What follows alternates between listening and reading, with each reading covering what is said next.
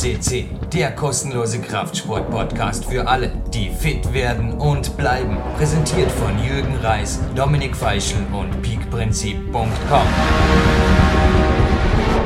Jürgen Reis begrüßt euch live on tape mit noch leicht rinnender Nase. Wow, aber das ein Hammer. Und so knapp war es jetzt noch nie. Ich glaube, der Sven Albinus am anderen Ende der Leitung hat sie gesehen. Ich war, ich glaube, um 7 Uhr, 29 und 30 Sekunden war ich online, jetzt am 22.02., also fast tagesaktuell.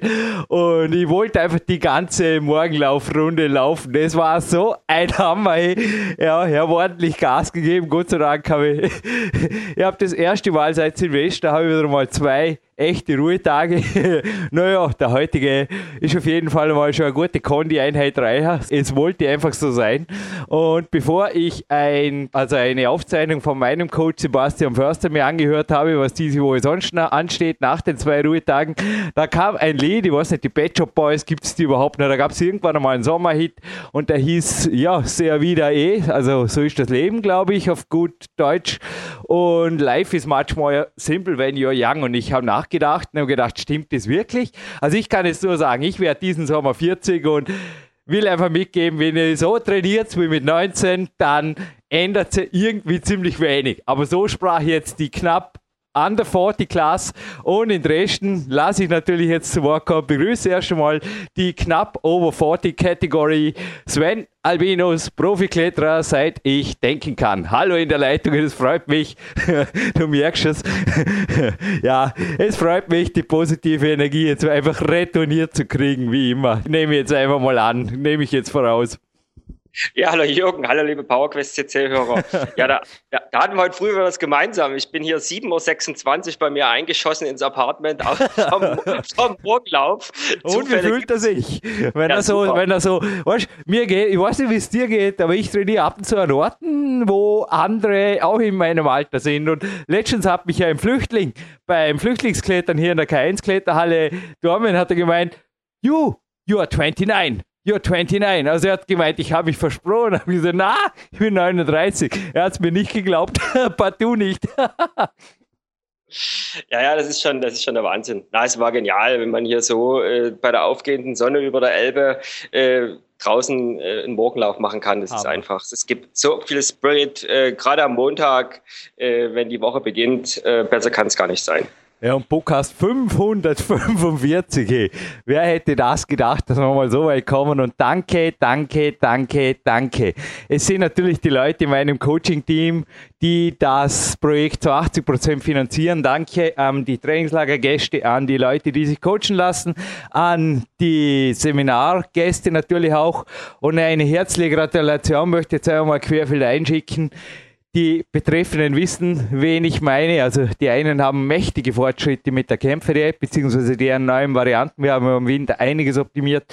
Die einen super, was ich heute auch gerade kurz, ne, ich habe so einen tollen Mix gehabt aus Kurzaufzeichnungen meiner Coaches und Coaches, also Voicemails, die eingegangen sind die letzten Tage und Musik, war echt traumhaft. Beide, ich weiß gar nicht, was man mehr gepusht hat, zum Teil auch die Meldungen so, hey cool, schon 800 Gramm verloren und nix, nur reines Fett und Kniebeugen waren gestern super und es gibt auch eine Vize-Weltmeisterin, die Sina und es gibt einen Weltmeister, den Lukas im Coaching-Team. Nachname Götz, Herkunft Schweiz. Gratulation, ich durfte Sie die letzten, äh, waren es zwei, ich glaube zwei Jahre begleiten, vor allem im Mentalbereich. Sie waren zwölfmal hier in Dormen, war echt ein Hammer, haben äh, autogenes Training und so weiter mit mir gelernt und mehr. Gesetzte Anziehung, Sven Albinus weiß, wovon ich spreche in meiner, in meiner Variante war auch dabei. Dann waren mehrere, ich kann natürlich nicht Eisklettern coachen, aber es waren mehrere Workshops dabei, auch in der Turnhalle, im Magic Fit, also im Boulderraum und in der K1. Und das Ganze hat kürzlich eben in der Under 19 Kategorie, könnt ihr selber recherchieren. Ich glaube, auf der Schweizer Alpine Club Homepage gibt es da Berichte dazu, haben Gold und Silber geholt. Ich bin mächtig stolz auf euch, Lukas und Sina. Und jetzt könnt ihr euch wieder aufs Bouldern und dann aufs Lieden konzentrieren. Und Jo, und heute Morgen, Sven, ich habe das vor drei Jahren einmal eingerichtet und ich glaube, ich habe dir davon erzählt, nichts motiviert mich mehr und heute habe ich mir gedacht, nee, ich weiß nicht, ich meine, ich bin nicht abergläubisch, aber bei uns hat auf jeden Fall das Leuchtfeuer, das den Wind ausgefackelt hat, am Wochenende ordentlich eingeschlagen. Es hatte gefühlte 20 Grad. Na, es ist wirklich, es ist mega warm. Du bleibst für uns hinterher noch kurz in der Leitung, wir machen was aus fürs nächste Trainingslager. Es ist mega hier. Es ist einfach mega hier. Da musst, ja, keine Ahnung, reden wir noch drüber. Doch, du kannst trotzdem in die Türkei, kommst du nach. Es war hier sehr warm und es war in Ekaterinburg sehr kalt. Ich glaube, ich habe dir erzählt, oder ich habe im Firefox eine Tab eingerichtet, schon vor drei Jahren und die zeigt ganz einfach, eine Google-Seite und da ist das Wetter von Ekaterinburg. Und da hat es heute minus 12, Gott sei Dank hat es nicht geregnet. Puh, und raus an die frische Luft. Nein, echt, ich war zweimal dort und ich habe auch heute übrigens beim Warm-up auf dem Stepper mir die Exposure 2 noch einmal gegeben und jedes Mal sehe ich wieder Details, wo ich mir denke, boah, da war ich auch und es hat sich so wenig geändert und es ist wirklich, boah, es ist eine harte Stadt. Und der heutige Studiogast, ich habe gestern das Interview morgens gehört, aber ich habe einen Aufwärmlauf gemacht und hinterher ein Peacemaker-Workout des Jahres gemacht. Das war das erste Mal so richtig warm am Balkon draußen und es war einfach genial hier mit der Aussicht auf den Sentis und der Spirit und wow, Sven kannst gleich eine Runde mitschwärmen, aber es war, es war ein Hammer. Apropos, Peacemaker Workout bei mir. Bist du schon mal nah, da war es im Winter fast kalt, gell? Haben wir noch nicht richtig gemeinsam gemacht, nur angetestet. Jo. Ja, wir haben es ja, noch angetestet. Es war also, ja, halt, ja. was zum Nachholen. Aber auf jeden Fall, ich habe das Interview davor gehört und nur gedacht, es hat mich total erinnert an einen Ägypten-Urlaub vor ein paar Jahren. Da habe ich den Amen, der war ein Kellner im Hotel, der hat mir erzählt, er lebt vor, ja, 200 Euro im Monat oder sowas und finanziert damit eine Familie, die einen Tag pro Woche sehen darf, den Rest der Zeit dort arbeiten. Ich glaube, es ist normal, dass man 16 Stunden arbeitet und er hat auf die Touristen, ich habe die Story schon mal erzählt, ich erzähle es jetzt trotzdem noch einmal, weil die kann man wirklich in Sinn gezeigt, aus allen Nationen der schönen EU und teilweise auch aus Amerika. Er hat gesagt, er versteht die Leute nicht. Und auf die Hefteln gezeigt, dass Sven weiß, wovon ich spreche, oder alle Zuhörer auch, wenn ich sage, es waren die typischen depressiv Vierfarbmedien, die von Krisen statt Chancen und von, was sehe von Untergangsstimmung statt Aufbruch und von Gesetz der Ablehnung, sage ich jetzt mal, statt im Gegenteil, oder Studien erklären, warum es Gesetz der Anziehung nicht gibt. Das war cool. Ich habe kürzlich ein, ein Seminargast gesprochen und er war bei mir beim Kämpferät-Seminar, Sven, und er hat eben gesagt, er hätte kürzlich eine Zeitung, eine wissenschaftliche Studie geschrieben, warum das Gesetz der Anziehung nicht funktioniert. Und ich habe zuerst geschluckt, also es waren mehrere Doktoren dabei, und dann habe ich plötzlich in seinem verschmilzten Lächeln habe ich gedacht, ah, jetzt hätte er mich fast dran gekriegt. Und er hat lauthals gelacht und hat gesagt, Gott sei Dank war ich bei dir im Seminar. Und Gott sei Dank gibt es Leute wie Sven Albinus und den Sebastian Förster, auf dessen Homepage man sich übrigens auch unter kraft- und athletik.de austoben kann zu diesem Thema. Jo, Sven Albinus. Ich denke, wir rücken dem heutigen Interview näher, denn der Kellner hat abgeschlossen mit die Leute aus aller Regionen sind mit viel Geld, anscheinend auch mit viel Zeit ausgestattet, weil Urlaub, der weiß nicht, was das ist. Und im Unterschied zu den Ägyptern sind sie einfach nicht glücklich. Er hat gemeint, Egypt people, they have no money, they are happy. Und genau das kam mir gestern in den Sinn, als ich das Interview gehört habe mit dem Dimitri. Ich weiß nicht, wie es dir ging. Es ist gewaltig, weißt, wenn man sich vorstellt, der Bub lebt die meiste Zeit wirklich in Krisen. Da wissen wir gar nicht, was, ich weiß nicht, was die mit Krisen haben da zum Teil bei uns. Das sind echte, das sind substanzielle Probleme, die die Leute da drüben haben. Und der gibt so ein Interview, mitten im tiefsten Winter. Also, mir hat das gestern wirklich gepusht. Allein das zwischen den Worten, immer wieder seine gute Laune zu hören, seine Energie zu spüren und sein, ich liebe das Leben zu spüren, egal wo ich bin. Ja, absolut, dem kann ich nur zustimmen, Jürgen. Und ich bin immer wieder fasziniert. Du hast ja schon einiges verraten über unseren heutigen Studiogast. Und er ist ja nicht der erste, äh, sage ich mal, russische Athlet bei uns. Und es ist halt so, dass äh, in diesem Land nicht die besten Trainingsbedingungen herrschen im Klettern. Und äh, wir werden es auch im Interview hören. Der Fokus wird halt von der ja, äh, russischen äh, ja, Sportler-Exekutive wirklich nur auf Weltmeisterschaften und, Olympiade gelegt. Und alle Sportler, die halt äh, gerade in solchen weniger frequentierten Sportarten wie Klettern oder Bouldern im, im Weltcup unterwegs sind, die erhalten halt so gut wie keine Unterstützung. Und dazu kommen halt noch die absolut, ja, also aus westlicher Sicht katastrophalen Trainingsbedingungen. Und dennoch schaffen es, und nicht nur unser heutiger Studiogast, sondern auch äh, unsere Studiogäste vorher, schaffen es immer wieder, vordere Plätze zu belegen und schaffen es immer wieder trotzdem hinauszufahren in die Welt und zu zeigen, dass mit denen immer zu rechnen ist, sowohl bei Wettkämpfen als auch am Fels. Und das ist für mich immer wieder eine Inspiration. Und ich denke so manchmal, wenn ich bei uns, äh, ich äh, sage den Namen jetzt mal nicht, wenn ich bei uns in ein, in, ins Klettergym komme, äh, da wird eben auch an der falschen Ecke gespart. Da ist es gerade im Winter sehr, sehr kalt. Und so bei den Aufwärmrunden, da, da frieren die, die Finger, da zwickt's da und da zwickt's dort. Und da kommt mir immer wieder äh, auch das, das Video von äh, Jekaterinburg in Erinnerung. Und dann bin ich dort im Gym und dann sage ich, wie, wie geil habe ich es eigentlich hier.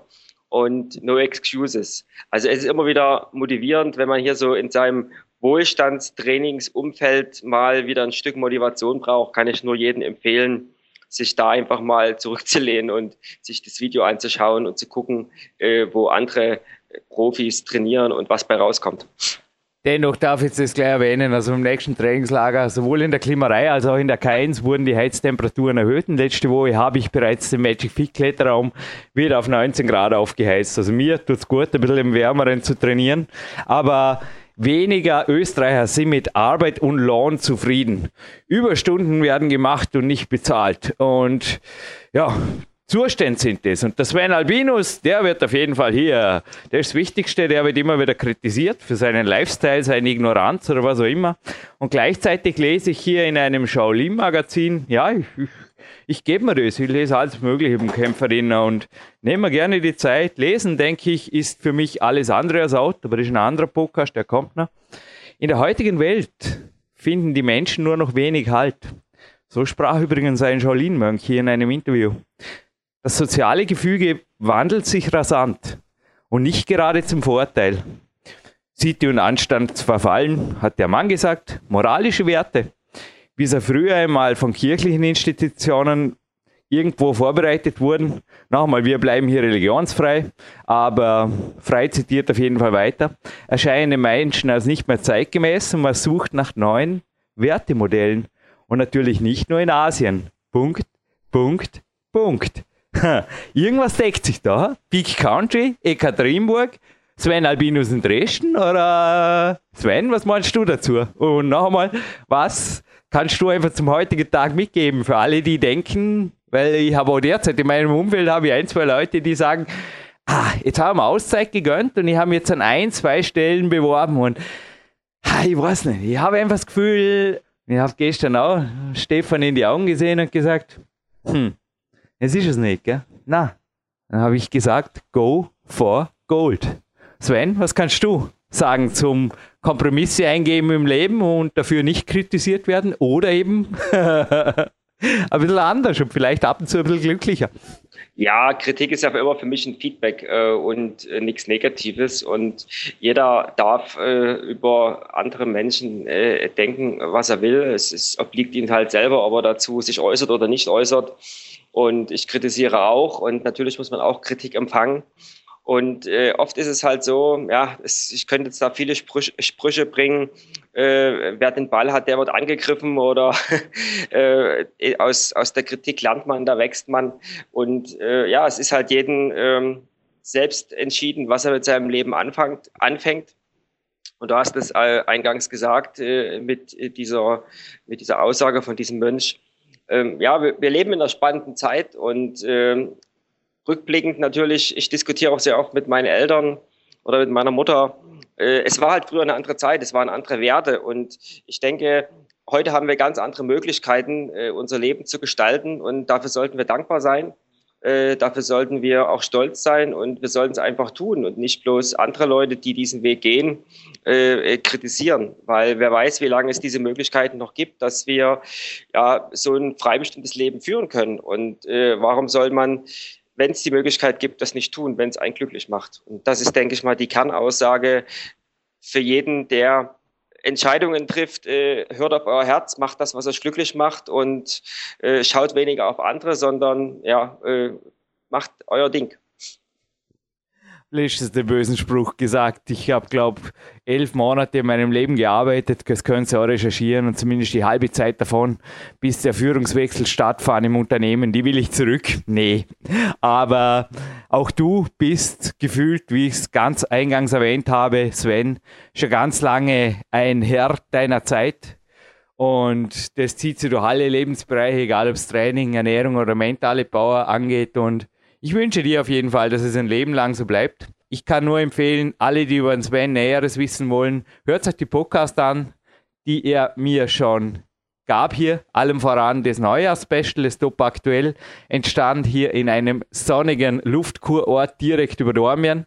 Sportreporter Sven Albinus, lassen wir den Korken bzw. auch den komplizierten Nachnamen, bringst du gescheit raus, des heutigen Studiogastes knallen oder ja, und was hat er vollbracht? Nicht nur in Ekaterinburg. Ja, auf, auf jeden Fall. Wir haben ja schon ein bisschen drüber geredet, der Vorname ist schon gefallen. Es handelt sich äh, um Dimitri Fakirianov. Fakirianov, Fakirianov. Probieren wir es gemeinsam. Fakirianov dürfte passen. Fakirianov. Also, ja. Und ja, er ist kein geringer als äh, Jugendweltmeister 2013. Und er hat, und das ist ein absolutes Novum, weil wenn man das so beobachtet hat, die letzten zehn Jahre, ich denke, du kannst mir da gut zustimmen, mhm. dass so manche äh, ja, Jugendweltmeister oder die so unter den Top 3 waren bei Jugendweltcups, sowohl im Lead, im Bouldern, dass man von denen teilweise überhaupt nichts mehr hört. Und es ist in jeder Sportart extrem schwierig, äh, wenn man in der Jugend oder in der Jugendklasse, sage ich mal, Weltmeister ist oder ganz vorne mit dabei ist und dann diesen Schritt macht in die Erwachsenenligen, sage ich mal, also bei den Damen oder bei den Herren startet dass man dann ganz oft schwer zu kämpfen hat oder durchgereicht wird, Motivation verliert und äh, sogar mit dem Sport aufhört. Und bei unserem heutigen Studiogast ist es genau das Gegenteil. Er hat in den letzten zwei, drei Jahren einige Top Ten Weltcup-Platzierungen erreichen können bei den Männern. Und äh, voriges Jahr ist er ganz, ganz knapp am Podium vorbei geschrammt in Briançon in Frankreich. Und ihr werdet es in dem Interview hören. Er hat ja einen ganz, ganz starken Trainer und er hat ihn motiviert, weiter Gas zu geben. Und ich könnte mir schon vorstellen, dass es dieses Jahr zu dem einen oder anderen Podiumplatz reicht. Krass, ja. Also absolut. Die, Digital Rock Liste, die IFSC-Liste zeigt also zahlreiche Top 10 Finalplatzierungen und ich denke, without further ado, wie man in Englisch sagen würde, starten wir den englischen Hauptteil und davor gibt's noch, hinterher gibt's übrigens ein Gewinnspiel, die Nationalhymne in einer brandneuen Version, erst zwei Wochen alt bei Marc Prutze und da ein Tipp, damals vorher bei Filmen hatten, sowie ein Film kommerziellen Hintergrund hat. Und das kann auch sein, wenn ihr Produkte oder Dienstleistungen präsentiert, Herrschaften seid ihr mit irgendwelchen Commons, License, Free und so weiter, bewegt ihr euch auf glattem Eis. Hab wieder einen interessanten Bericht in der CT gelesen. Ich würde sagen, Leute wie den Marc Protze anmelden, es gibt eine Homepage für ihn, sich ein faires Angebot machen lassen und ihr habt dann wirklich das Nutzungsrecht, so nennt sich das, für euren Film oder für euer Projekt. Das ist einfach mein Tipp. Und ihr könnt es genauso wie ich zehn Stunden ruhig schlafen, am Morgen einen tollen Morgenlauf machen und euch auf euer Leben konzentrieren. Ja? Gut, dann starten wir rein und wir hören uns hinterher noch kurz, wenn.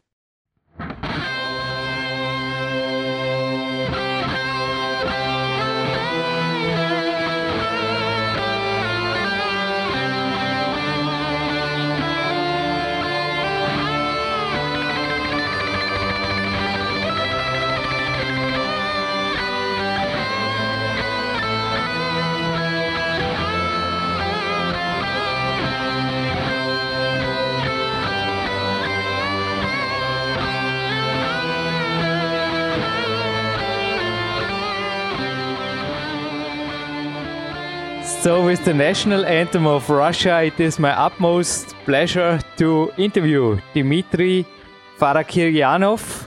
Hello, Dimitri, right on the Skype phone. Hi. Hello. Hi, hi. Where are you right now? I'm at home.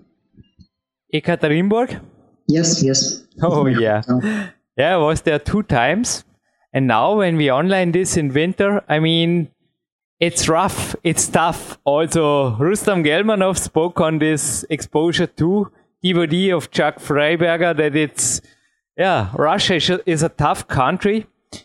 How rough or how tough is it for you to train, to live, to be in Russia? Um, it's hard for me. That's why we haven't got so much walls and rocks. Uh, this is the main problem for me because uh, I have got so much power, but I don't know how don't know how to use it because I haven't got so much roots, and this is the main problem. But uh, we have got our wall uh, where we can train uh, 24 hours in a day. so we have got so much opportunity, but walls uh, we haven't got so much. Yeah, also at IFSC TV, I've observed your last runs here in Briançon and Chamonix 2014. I mean, you missed the finals just for a few places. And the experts also said that you could be much better when you have more experience. So when you have the opportunity to show up here on more World Cups. Would you agree to this, Dimitri? Yes, sure. Yes. Uh, but for me, sometimes it's really hard to get money because most of trips I make by myself.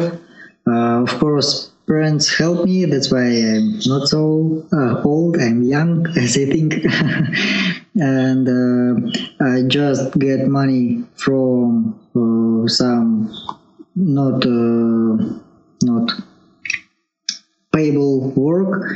Um, so this is hard for me to make some trips, and uh, I only can to pay uh, competitions. That's why I haven't got more money to climb more on rocks. In the DVD I just mentioned, or in the film, Rustam Gelmanov said all he get from the Russian Federation is his T-shirt. Is this true? Um, Russian uh, sportsmen uh, Yeah. have some money for uh, championships like European and World Championships, but World Cups they must to visit by themselves. Oh, this is tough. But well, back to the time we first met. It was in Arco. Yeah, in 2013. I still remember it, and it was a great day for me. But also for you, you made it to the podiums on the Open, and then went into the Masters or into the Rock Master competition, and you were there at lead and speed. So, do you compete both? I think in Russia, speed is yeah is really famous, isn't it? Uh, yes, in Russian is very uh, big. Uh, I don't know. It, it is English word, interna- international word. Uh, that's why in Russian, so many uh, speed climbers, and it, there here so big concurrence. Uh, I think it's uh, more big that in international competitions because here so much speed climbers. Uh, but I don't compete in speed competitions because I'm not so fast. You focus fully on lead. yes. You told me in Arco. So, what means as a Russian climber, you said you can train 24 hours a day. sounds awesome. Have you ever trained 24 hours in a row? So, sounds like something new here on the podcast. Give us a little bit of an introduction about your training, your day, your week. How is your training structures? I think 24 hours, yeah, maybe a little bit too much, huh? but step by step. Let's start with a normal training day. So, how do you structure your day and how long do you normally train? Let's say in the winter when you are not exactly in front of a competition. Uh, in winter, uh, I think my uh, whole year is the same. Okay. Uh, I have I have the same structure in the year. Uh, so uh, most of all, I'm training uh, six times in a week. Um, I have five training days. Um, sometimes I make two training in two train in a day. Um, most of all, it's uh, Thursday and Tuesday. For me, it's hard days. That's why I go to training the, station. Um, mm, in Monday, I have uh, to climb in winter more endurance. Mm-hmm. Um, then I have to make uh, some exercises for uh, for my hands. I don't uh, make exercise on my legs. That's why I think it's not necessary. I'm just uh, make cycling on my bike mm-hmm. or running on the uh, on the street mm-hmm. and no more for legs. Mm-hmm. On Tuesday, I'm start to climb uh, routes. Uh, I combine bouldering and lead routes. I think this is the best uh, for me. Uh, in Wednesday, I also climb endurance uh, and also make some exercises. Um, when I make uh, two trainings in a day, uh, on first train train I make some exercises at home. So I make pull-ups, chin-ups, and something like this. Not climb. And on the second training, I just climbing. Mm-hmm. Uh, in Thursday, sometimes I'm resting, sometimes I make also double train. Um, and in, if I train in this day, I'm climb also routes. In Friday, I make uh, also endurance. So uh, I one day I make endurance, one make uh, climb routes. Uh, and in Saturday, I also uh, would make uh, red points and on sides on my climbing wall. So you mean when you say you make endurance, you make uh, longer routes, or what do you mean exactly with the uh, endurance? I mean, uh, I climb uh, on time, so. Oh, yeah, yeah, like intervals. Huh? Intervals. So. Yeah. Yes. Yes. Four minutes on, four minutes off, and stuff like this. Yeah. Uh, most of all, I climb uh, 15 minutes on the wall, then 10 minutes I'm resting, and after it, also 15 minutes on the wall. So uh, I make about four uh, four climbings uh, on 15 minutes in one train. I want uh, most of all I want to make um, one hour climb on the wall per one uh, train. And on Saturday, on Sunday? Uh, no, it's for uh, all uh, all endurance day. I want to make about one hour of climbing. Mm-hmm. How many hours a week do you invest in climbing? I don't know. I didn't uh, make it. Yeah, what is a normal training day? I mean, just give a you ah. said uh, uh, maybe in the morning. How long do you do there? Your pull ups and your chin ups. I think you use also, like shown in the films, fingerboard or something like this. Uh, yes, yes, we have got, I think, the same.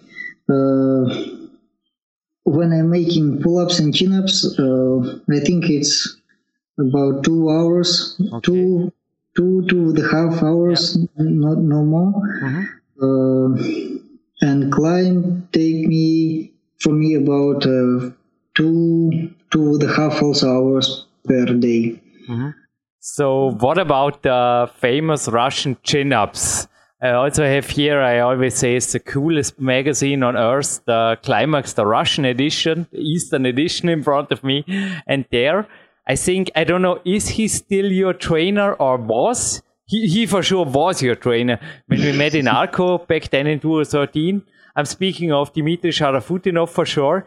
And he is famous for his really hard physical training with chin ups and push ups.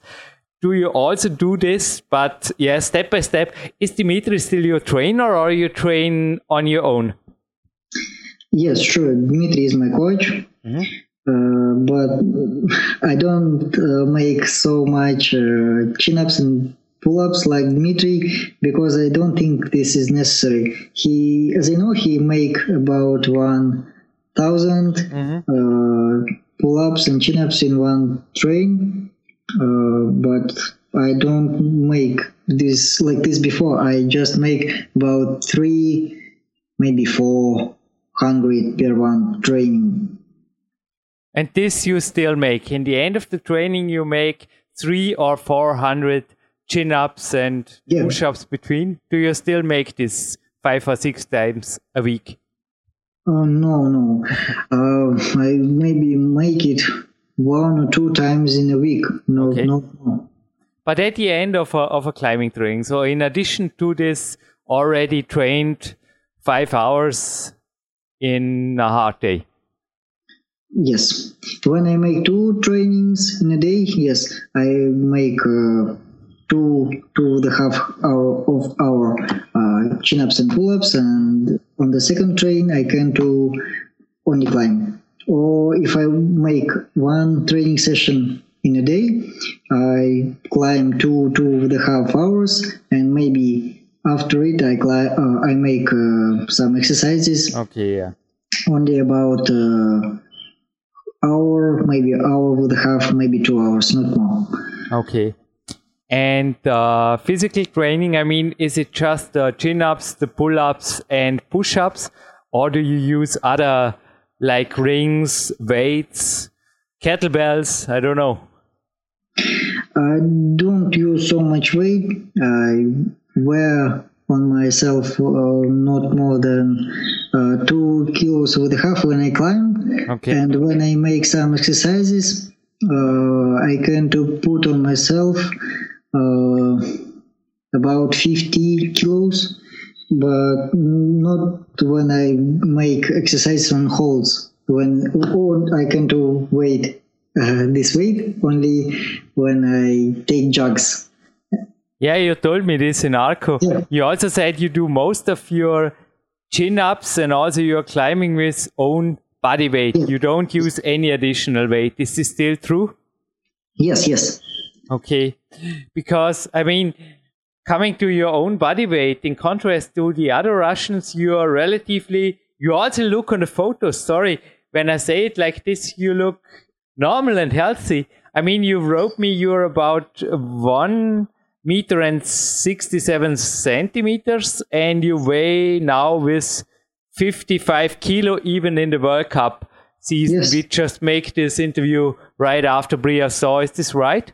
Yes, yes. So this is you feel you feel well with this. I also think that you don't have to be on a on a strict diet to keep on this. It looks on the photos you look like yeah you are meant to be. So give us a little bit uh, your thoughts about that because there are always discussion about you know people being too skinny or too muscular or whatever. So what do you think about climbing and uh, ratio between body weight and power? Because for sure it exists.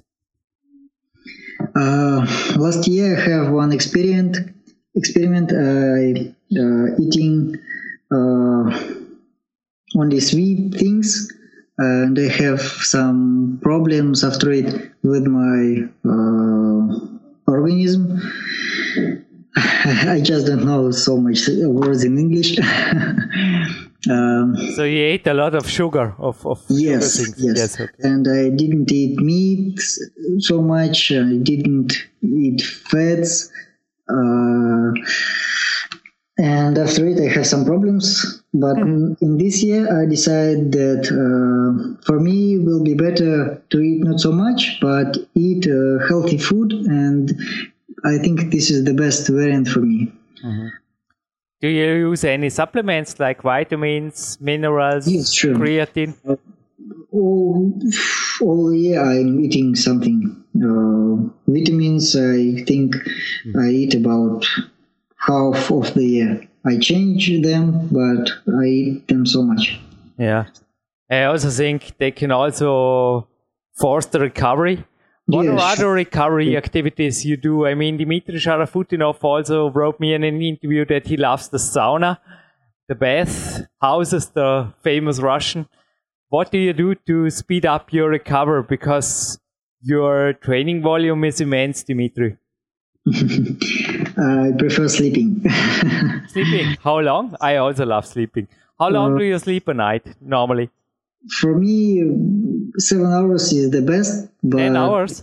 Seven, seven. Seven, seven. Okay. Seven. But if I will sleep more, I will feel myself better. Yeah. Do you take a nap during the day or? Mm, sorry? A nap? Do you sleep maybe during the day for an hour in addition? No, I don't sleep uh, when I have. That's why I have some uh, some uh, lessons in my university. That's why I come to, to sleep in the middle of the day. For sure.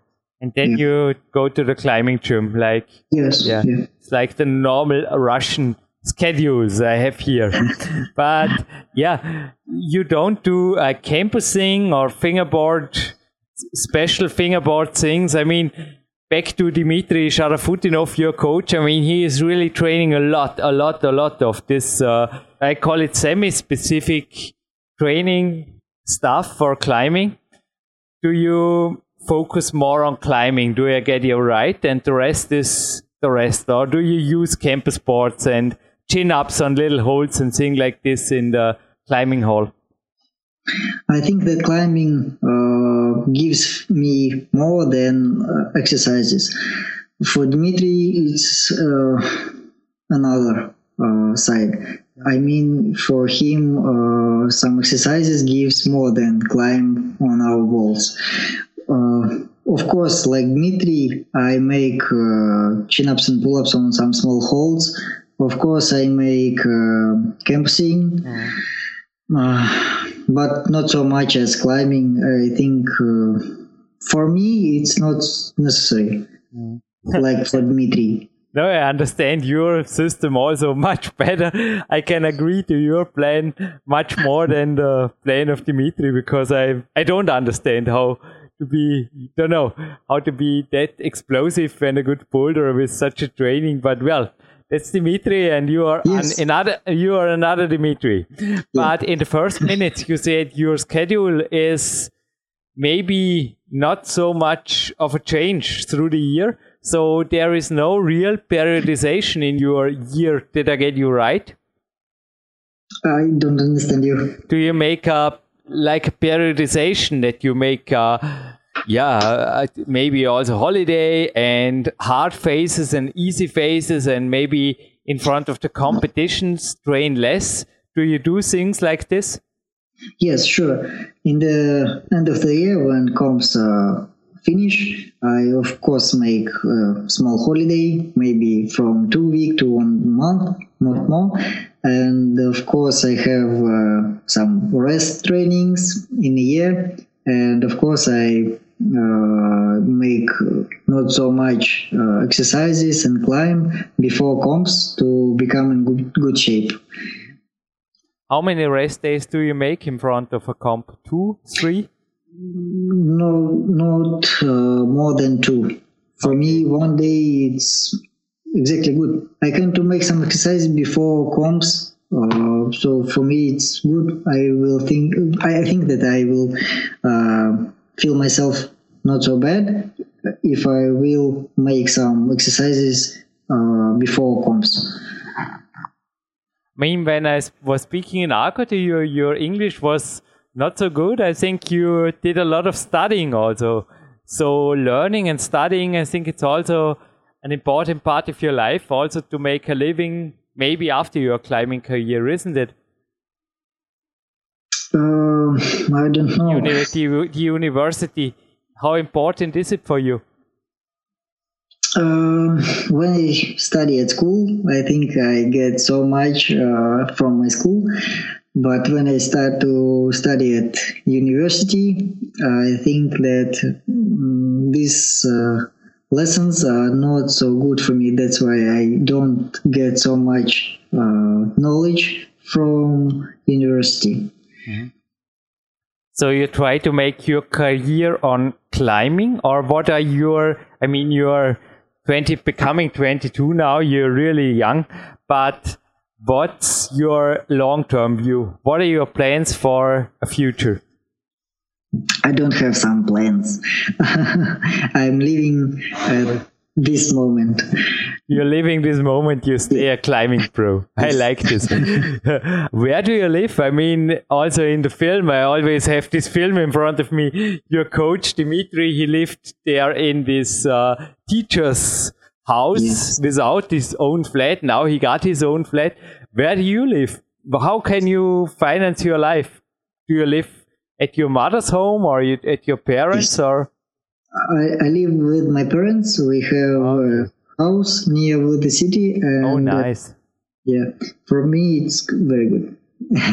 so you live a, a, simple life. Do you have a car? Yes. Without car, I just will sit at home.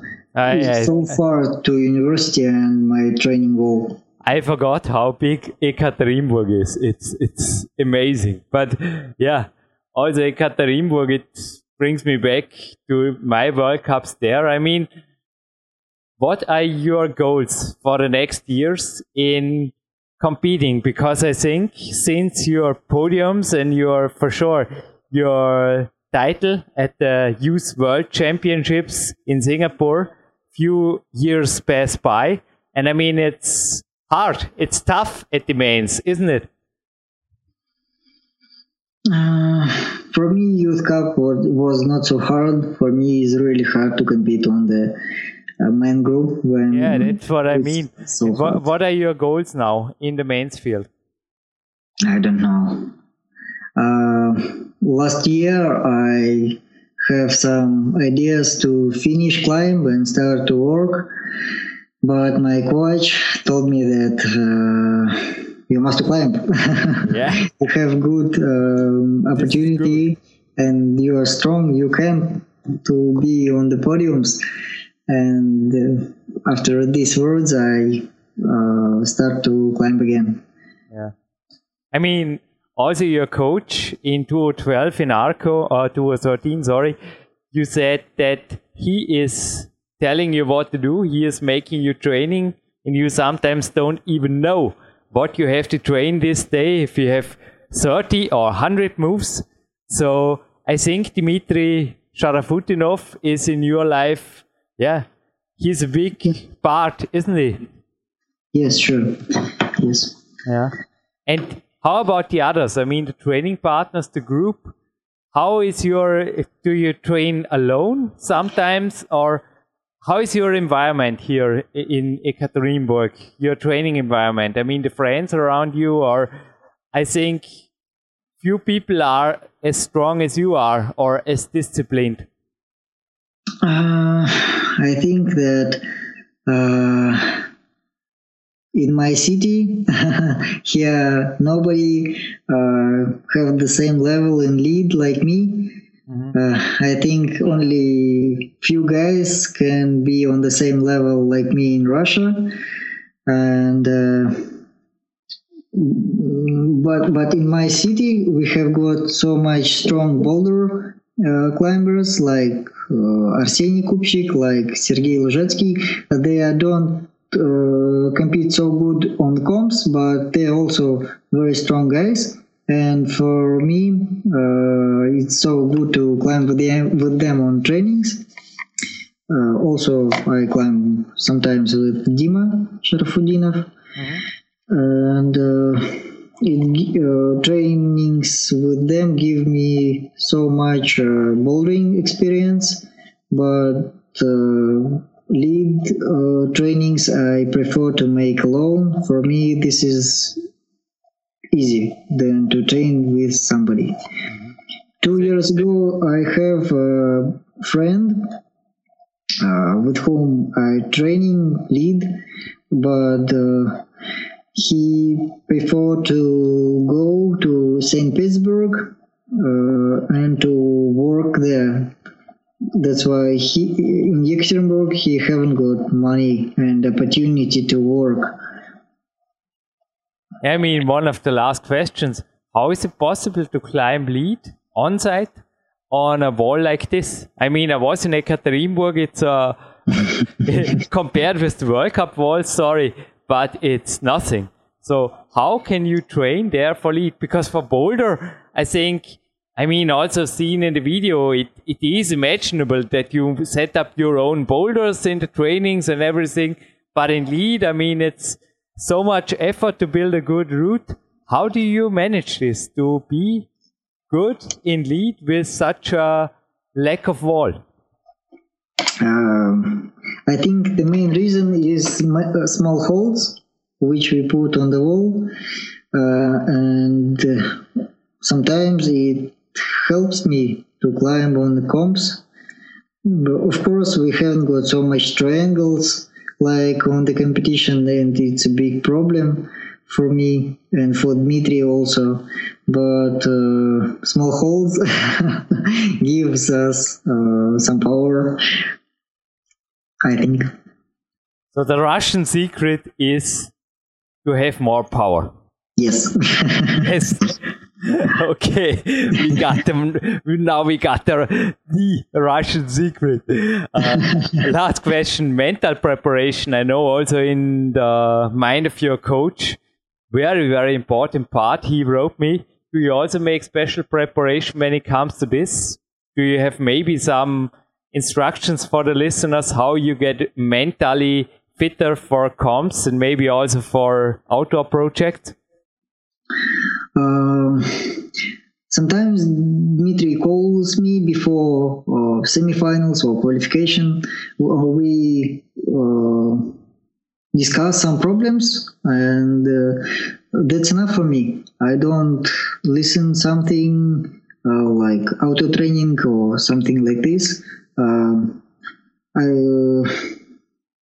that's all I need. I just uh, uh, have some psychology uh, instruction in my mind, uh, which is, uh, I think, the best for me, and I don't need something another. Dimitri, you gave yes. me 30 minutes and we have reached this. I think a busy day of yours is ahead, a busy evening in Russia make the last minute, please, a thank you to your sponsors, also to your supporters. And yeah, I mean, it's a little sport, but I hope there are some supporters and sponsors. Please tell them. And also, I want to know all the companies who are looking for a really young Russian. In my opinion, he can be one of the top guys for many, many years. You can find him on Facebook and feel free to contact him. He is writing you back in very good English. Thank you, Jürgen. so, uh, yeah, your sponsors, your family, how how can we say the thank you to who? Uh, I want to uh, make some thanks to my parents, to my coach Dmitry, to my girlfriend, uh, to my uncle who supports me, uh, and also to my first coach, Tamara Ivanovna Samoilina. Uh, she also helps me so much, but uh, I haven't got any more sponsors. Uh, I think that's all. Dimitri, thank you. I wish you all the best already for the next season. And yeah, keep warm in the Russian winter, keep motivated, and uh, yeah. Thank you, Jürgen. Also say thank you to your coach, the other, the other Dimitri. She, he also should stay driven. Okay.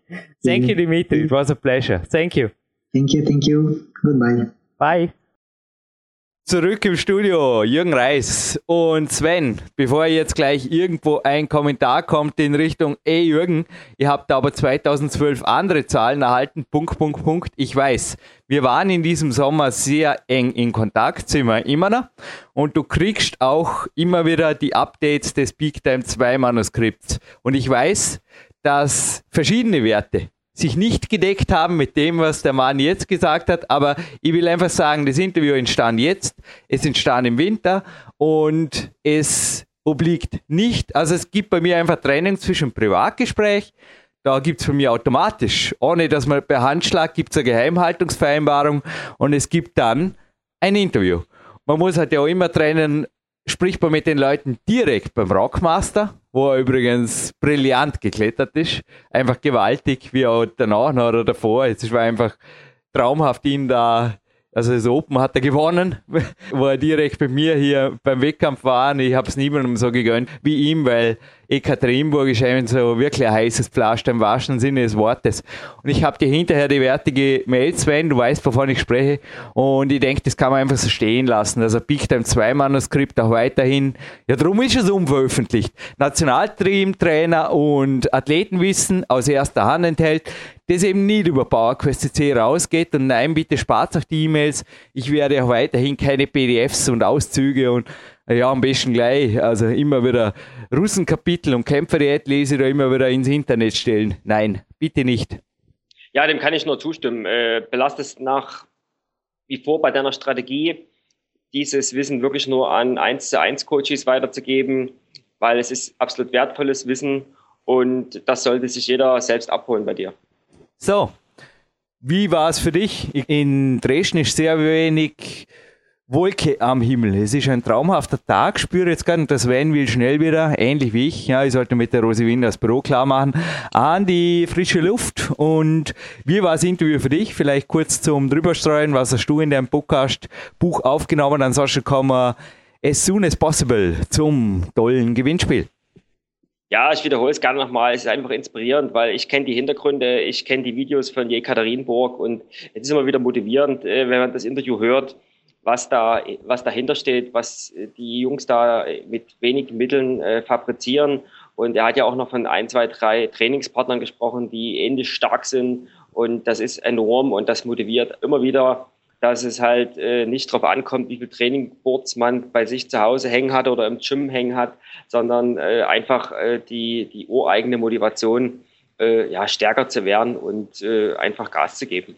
Und das ist immer wieder für mich ein absoluter Anreiz. Stimmt, wenn das Wetter gut ist wie gestern, dann brauchen wir noch eines, Sven. Also bis bald, du bleibst in der Leitung hinterher.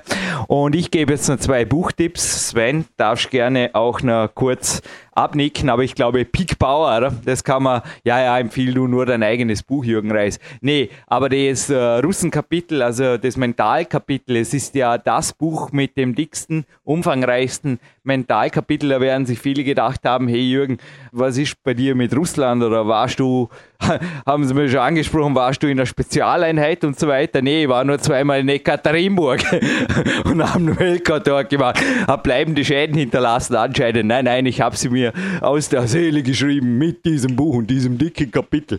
Aber ich glaube, Big Power, das Mentalkapitel, das kann man wirklich irgendwo empfehlen, oder? Für alle, die ab und zu ein bisschen Motivationsprobleme oder sowas haben.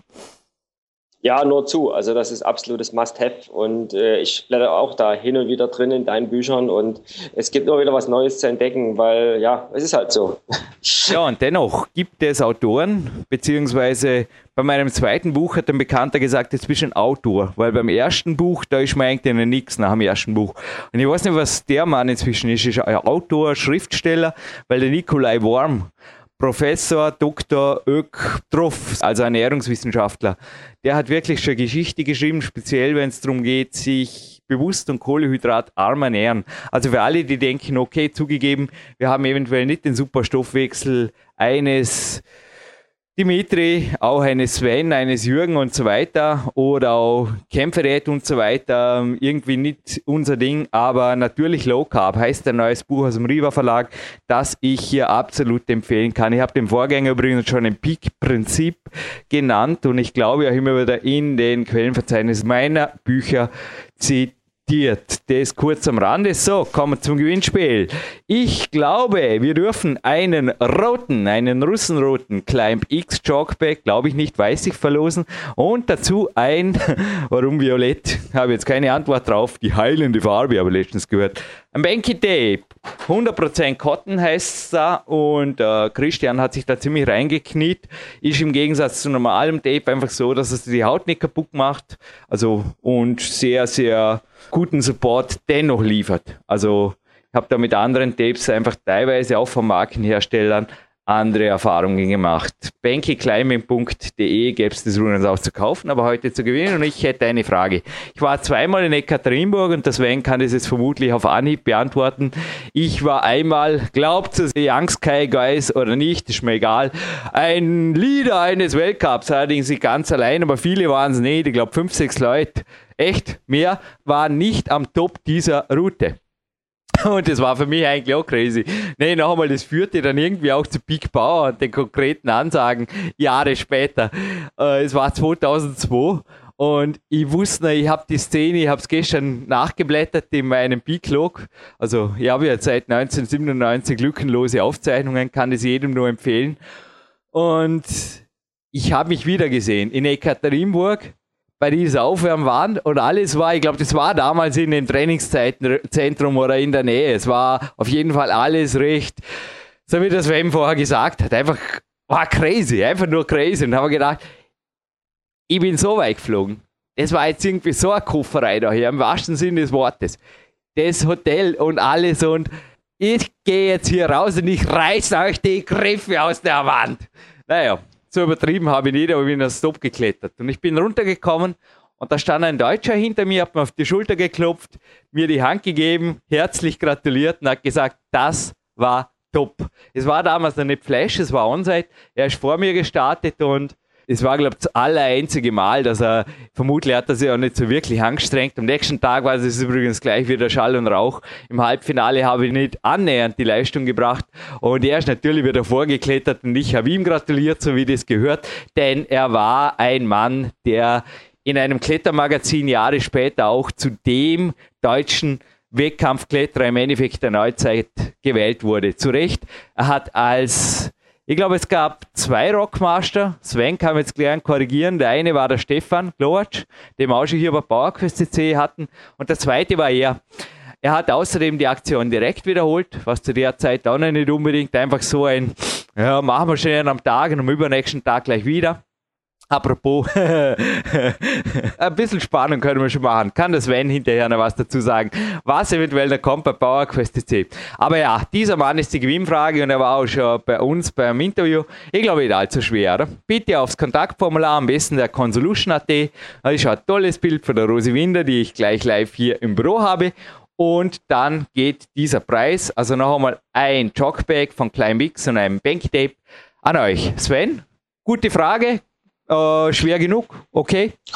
Ist, ist okay. Das sollte man rauskriegen, wenn man so ab und zu mal PowerQuest CC hört und, und deine Sachen verfolgt hat. Und ansonsten kann man das natürlich auch selbstverständlich äh, äh, über Google rausfinden oder übers Internet. Also das sollte lösbar sein.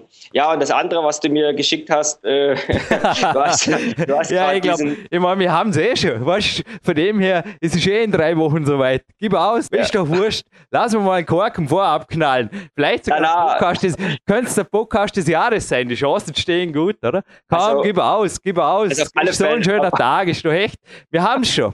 Also, du hast ja diesen Namen erwähnt, diese Route da in, in der Frankenjura mit Oxon Direct und äh, da gibt's ja jetzt zurzeit einen ganz, ganz starken Kletterer, der das teilweise zum, zum ja, ich will nicht sagen zum Warm-up macht, aber zum, zum Leistungsreview, wie, wie stark er an dem Tag drauf ist.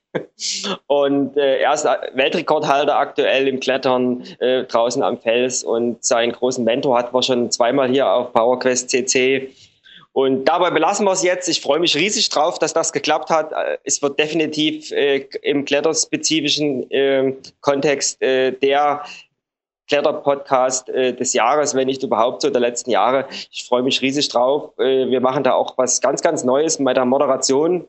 Äh, hast du mir gesagt, lasst euch einfach überraschen. Das wird ein ganz großes Ding und wie du es gesagt hast, der wird im März schon online sein. Also äh, freut euch drauf, es wird gar nicht mehr so lange hin sein. Frechtags Jürgen Reif verabschiedet sich jetzt mit deinem Sven. Nicht zurückschlagen, in der Leitung bleiben bitte. Kannst hinterher Alex Megos und Mr. Gimme Kraft, Patrick Matros in einem gemeinsamen Interview mit dem Vorabspann, mit Sven Albinus und eventuell sogar mit dem Sebastian Förster. Coming soon. Also ich würde mir schnell, schnell ein Abo holen. Und übrigens freut uns auch bei iTunes ein Like-Hit oder so ein 5-Stern-Ding oder sowas, wie ich ab und zu da sehe. Danke und bis bald. Wir bleiben live on tape und gut gelaunt. Danke Sven.